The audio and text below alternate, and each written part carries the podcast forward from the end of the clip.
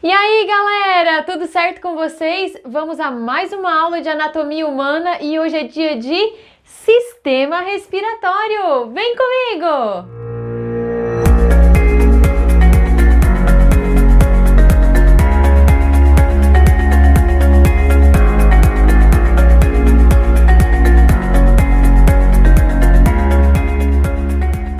Então, galera, vamos falar um pouquinho hoje sobre o sistema que tem como principal função as trocas gasosas, aquilo que a gente conhece como hematose. O que, que é a hematose? É retirar do sangue venoso o gás carbônico, que é metabólito celular, e repor nesse sangue o oxigênio para torná-lo um sangue arterial. Para que, que isso é importante? As nossas células elas trabalham movido a energia e elas precisam de oxigênio para poder metabolizar o açúcar consumido e transformar isso em ATP, a nossa moeda energética. Então, para que ocorra um processo de respiração celular dentro das nossas células, que é responsável por produzir energia e fazer o nosso organismo funcionar, eu preciso de dois ingredientes fundamentais. Um, o nutriente, né, representado principalmente pela glicose, que aparece nos processos de bioquímica. E o outro ingrediente é o oxigênio. Quando eu tenho a junção de glicose com oxigênio, eu consigo então ter a produção de ATP, produção de água nesse processo bioquímico e a liberação de gás carbônico. Então eu tenho um problema aí, porque eu consigo obter o oxigênio e transformá-lo em energia, só que, no entanto, eu gero um resíduo metabólico que, em excesso no sangue, causa acidez. Então, eu preciso eliminar esse gás carbônico. Enquanto o sistema respiratório faz essa troca gasosa de retirar do sangue o gás ruim, que é o gás carbônico, e repor o oxigênio, o sistema circulatório tem a função de levar esse oxigênio para todas as células e de recolher o gás carbônico para ele poder então ser eliminado pelo sistema respiratório. O sistema respiratório tem como principal função as trocas gasosas, troca de gás carbônico por oxigênio, conhecida como hematose, mas ela também é responsável pelo controle do pH sanguíneo, visto que gás carbônico em excesso causa a acidez desse fluido filtra e aquece o nosso ar. Então a gente vai perceber que o nosso sistema respiratório tem uma linha de defesa incrível para impedir a entrada de agentes patogênicos. Além disso, aqui na região olfatória, eu tenho células que funcionam como quimiorreceptores, que conseguem perceber substâncias químicas que estão presentes no ar, né? Dando a nós o sentido do olfato, né? Além disso, no sistema respiratório existe a laringe, onde estão presentes as cordas vocais, que são responsáveis pela emissão da voz pela fonação. Então tá aí as funções do sistema respiratório. O processo respiratório, ele vai acontecer em três momentos. Num primeiro momento, é um processo mecânico que eu chamo de ventilação pulmonar. Ventilação pulmonar é o que popularmente a gente chama de respiração, quando a gente coloca o ar para dentro num processo de inspiração e quando eu coloco o ar para fora num processo de expiração. Esse processo é altamente auxiliado por musculatura, visto que o pulmão, que é o principal órgão do sistema respiratório, ele não tem a capacidade de movimentação. Quem consegue fazer com que ele se expanda ou volte ao volume normal dentro da caixa torácica são músculos auxiliares da respiração, que a gente conhece como diafragma, o principal músculo, e a gente tem os músculos intercostais. Como que funciona o processo de respiração mecânica? O processo de respiração mecânica, ele funciona por diferença de pressão. E é sempre importante a gente pensar, né, que existe menor pressão aonde tem uma menor quantidade de gases. Então, o que, que acontece?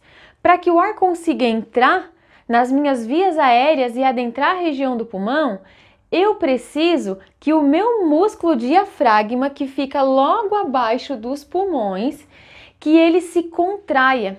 Quando ele contrai, ele comprime as minhas vísceras abdominais e ele puxa uma pleura, que é um tecido de revestimento que tem no pulmão, que está aderido a esse diafragma, então esse diafragma ele gera uma atração, puxando essa pleura do pulmão para baixo, expandindo, aumentando o volume do pulmão.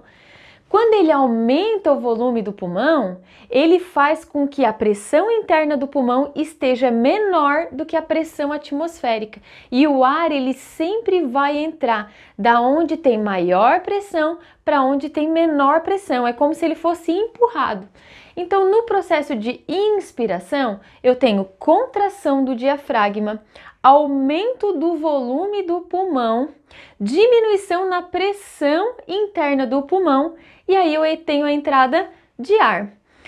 Tá, professora, e na expiração? Na expiração eu tenho tudo ao contrário. Eu tenho o relaxamento do diafragma, que vai comprimir o pulmão, vai diminuir o volume dele, né? Isso vai fazer com que a pressão ali fique maior e o ar então seja jogado para fora para a atmosfera. Então, o nosso processo de respiração ele acontece por diferença de pressão, lembrando que o ar sempre vai ser empurrado da onde tem maior pressão para onde tem menor pressão.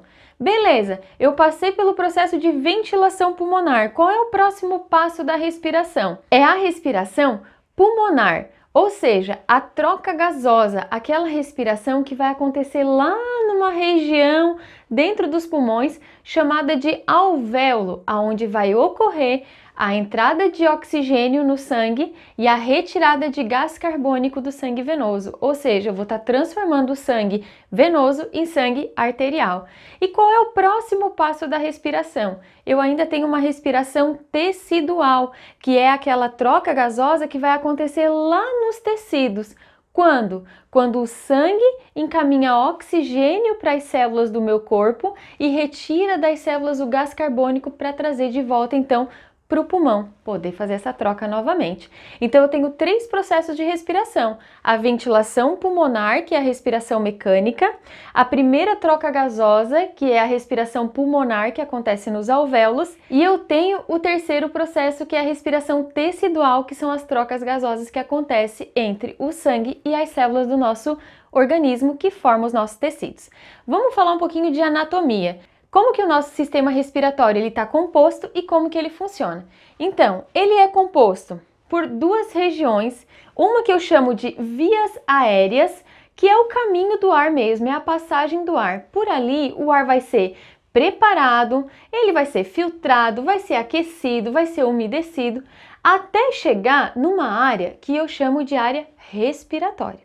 Enfim, do que, que o sistema respiratório ele é feito? Ele é feito, começa pelo nariz, do nariz, a gente tem as cavidades nasais, a gente tem a faringe, logo abaixo da faringe eu vou encontrar a laringe, abaixo da laringe eu tenho um órgão cartilaginoso, um tubo mesmo, com bastante tecido cartilaginoso para manter as vias aéreas abertas, que eu chamo de traqueia. A traqueia ela se bifurca formando os brônquios e esses brônquios eles vão se ramificando. Eles vão formando brônquios primários, brônquios secundários e eles vão se ramificando cada vez mais, formando os bronquíolos. Lá na pontinha dos bronquíolos eu vou encontrar sacos alveolares. Em cada saco alveolar, eu vou ter um conjunto de alvéolos que se agrupam como se fosse um cacho de uva. Essas estruturas alveolares aqui, elas são microscópicas, mas apesar de serem microscópicas, elas estão em grande quantidade. Se juntar a quantidade de alvéolo que tem nos dois pulmões, a gente tem aproximadamente 750 milhões de alvéolos, e isso vai equivaler a 70 metros quadrados de área. Então, olha a importância de se ter um pulmão alveolar. O alvéolo permitiu que a gente tivesse uma maior área de com o ar e tivesse uma troca gasosa mais eficiente. Qual é a função de cada estrutura? O ar, ao entrar pelo nariz, ele vai ser filtrado pelos pelos que tem ali, pelo muco que tem nessa região também. Toda a área respiratória, né, toda a via respiratória é uma via que tem bastante célula mucosa produtora de muco, né, justamente para evitar a invasão de agentes patogênicos. Então, aqui no nariz, o ar vai ser filtrado, vai ser umedecido. As fossas nasais, cavidades nasais ou conchas nasais, né, são estruturas altamente vascularizadas que fazem o aquecimento do ar. O ar, quando aquecido, ele passa para faringe. Na faringe eu encontro uma válvula conhecida como glote epiglote, que ela separa o ar do alimento. Então, essa região aqui impede que o alimento invada as vias aéreas. Abaixo da faringe eu tenho a laringe, que é responsável aí pela fonação, que é onde está as cordas vocais. Da laringe eu tenho a traqueia.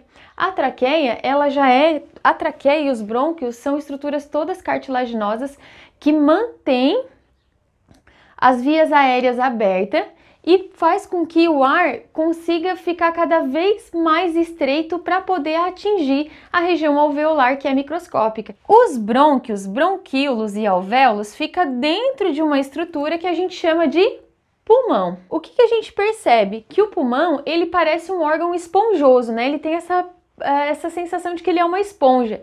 Ele parece um órgão esponjoso porque ele é praticamente todo recoberto de alvéolos. E como alvéolos são bolsinhas de ar, dá a impressão de que esse órgão realmente é uma esponja, como se tivesse vários poros dentro dele vazios. Não que estão vazios, mas estão cheios de ar. Uh, o pulmão ele é revestido por duas pleuras e isso é bem importante. A pleura visceral fica grudada no pulmão. A pleura parietal ela fica grudada no diafragma. Isso faz com que, por exemplo, quando o diafragma contrai, ele puxa a pleura para baixo. Quando ele puxa a pleura parietal para baixo, ele acaba tracionando o pulmão, aumentando o volume desse pulmão, tá? Entre as pleuras existe um líquido pleural, né, que mantém a pressão ali para que o pulmão não murche, né? Então o pulmão ele se mantém no tamanho natural dele, mesmo quando está em repouso, ele não esvazia, por conta desse líquido pleural que está entre as pleuras que mantém a pressão pulmonar. Uh, chegando aqui nos alvéolos, a gente tem então as trocas gasosas. As trocas gasosas, gente, se a gente olhar um alvéolo, a gente vai perceber que ele é altamente vascularizado. Ele é todo coberto por capilares que carregam sangue venoso e que carregam sangue arterial. A troca gasosa ela vai acontecer por difusão do meio mais concentrado para o meio menos concentrado. Então vamos supor que eu passei agora pelo processo de inspiração. Os meus alvéolos estão cheios de gás oxigênio. Então esse gás oxigênio que está muito concentrado aqui, ele vai passar por difusão para o vaso sanguíneo que está pobre em oxigênio. Em compensação, o vaso sanguíneo ele está cheio de gás carbônico. Ele vai passar por difusão esse gás carbônico para o interior dos alvéolos. É interessante a gente pensar que esses gases, eles vão ser transportados no plasma, eles vão ser transportados no sangue. E a gente fica pensando, poxa, mas como que o gás ele vai ser transportado num líquido? É interessante a gente falar aqui que cada um desses gases possui um transporte diferenciado e uma afinidade diferenciada no sangue. O gás oxigênio, ele fica 5% da quantidade de gases oxigênio que tem no nosso sangue fica dissolvido no plasma. Só que 95% se adere a uma proteína chamada de hemoglobina que compõe os eritrócitos, que são as hemácias, né, os glóbulos vermelhos. E aí, o gás oxigênio, quando ele está sendo transportado dentro da, do eritrócito, ele forma uma oxihemoglobina. Por quê? Porque ele está associado a uma proteína de hemoglobina. Então ele forma um O2HB, como a gente diz, uma oxihemoglobina. Agora o gás carbônico, ele é um pouco mais complexo, porque ele não tem tanta afinidade assim com hemoglobina. Então o gás carbônico, para ele ser transportado no sangue, 5% dele vai estar dissolvido ali no plasma. 25% dele consegue se aderir à hemoglobina. Agora, 70% dele vai reagir com a água e vai formar ácido carbônico. Só que o ácido em meio aquoso, ele logo se dissocia e ele libera cátions, né? Ele então ele libera hidrogênio e ele acaba formando o bicarbonato. Isso é uma, isso é uma reação extremamente importante para diminuir a acidez do sangue. Por isso que gás carbônico em excesso não é interessante, porque faz com que o pH do nosso sangue fique muito baixo. Quando o carbono se associa a uma hemoglobina, a gente tem uma carbohemoglobina. E para a gente finalizar essa aula, vale a pena ressaltar alguns problemas que o cigarro causa no sistema respiratório. Então, assim, Uh, se a gente for parar para pensar, os alvéolos eles tornam a respiração pulmonar eficiente porque eles têm uma área de contato com o ar muito grande. O que, que acontece com pessoas que são usuárias de cigarro? O cigarro ele produz substâncias que destroem membranas internas do alvéolo e essas membranas justamente aumentam a área de contato. Isso faz com que essa pessoa não tenha a mesma quantidade de trocas gasosas do que teria um pulmão normal.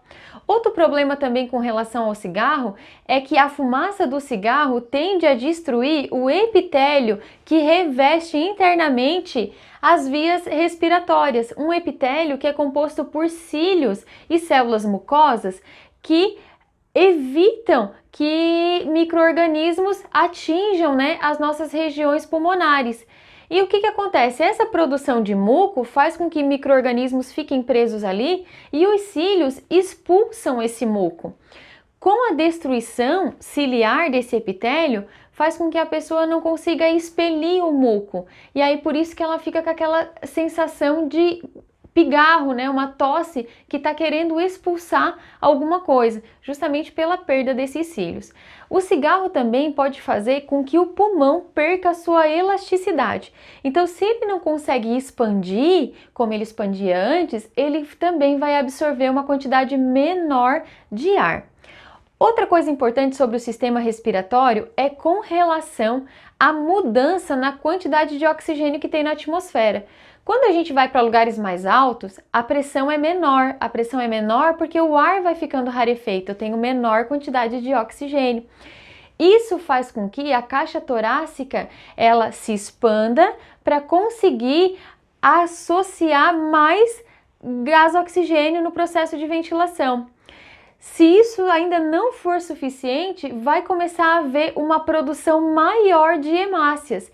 Então, por exemplo, se a gente for observar uh, num hemograma a quantidade de eritrócitos, que são glóbulos vermelhos, que há entre uma pessoa que mora lá nas altitudes, né, para uma pessoa que mora aqui no nível do mar, a gente vai perceber que a pessoa que mora, né, em lugares altos, onde o ar é mais rarefeito, tem uma quantidade maior de hemácias para conseguir ter uma captação melhor de oxigênio. E é isso, minha gente. Espero que vocês tenham gostado da nossa aula e vamos ao nosso resumindo! Então, galera, vamos ao nosso esquemão de estudo sobre o sistema respiratório. Esse sistema que tem como função a hematose, trocas gasosas, a troca de gás carbônico por oxigênio que ocorre nos alvéolos pulmonares, tornando o sangue venoso arterial. O gás oxigênio é necessário para a obtenção de energia no metabolismo celular. Quanto à anatomia, percebemos a presença de nariz, cavidades nasais, faringe, laringe, traqueia, brônquios, bronquíolos e alvéolos, que são recobertos pelo pulmão e o processo de respiração auxiliado por músculos como o diafragma. O nariz ele filtra e umedece o ar. As cavidades nasais aquecem o mesmo. Na faringe há uma válvula chamada glote e epiglote que impedem que o alimento invada as vias aéreas. Na laringe são encontradas as cordas vocais e a traqueia mantém as vias aéreas abertas. Brônquios, bronquíolos e alvéolos são estruturas que estão dentro dos pulmões. Alvéolos são estruturas microscópicas altamente vascularizadas. Há aproximadamente 750 milhões de alvéolos nos nossos pulmões, correspondendo a 70 metros quadrados de área respiratória. Cada alvéolo possui membranas internas que aumentam a superfície de troca. O pulmão ele é uma estrutura esponjosa e elástica revestida de pleuras, pleura parietal e visceral. Quanto às trocas gasosas, ocorrem por difusão simples do meio mais concentrado por meio menos concentrado, do oxigênio para o sangue e o gás carbônico para o interior dos alvéolos. Nos alvéolos há a formação de oxohemoglobina, associação de gás carbônico com hemoglobina. Nos tecidos há a dissociação, liberando o gás oxigênio. No sangue venoso, 20% de gás carbônico entra na corrente sanguínea, 70% se associa à água, forma ácido carbônico e logo se dissocia liberando cátion e bicarbonato, controlando assim o pH do sangue. O nosso processo de respiração ocorre por diferenças de pressão e difusão de gases. O ar ele sempre sai do meio de maior pressão para o meio de menor pressão. A, liga a ligação entre hemoglobina e gás oxigênio depende da pressão parcial do gás, depende do pH do sangue.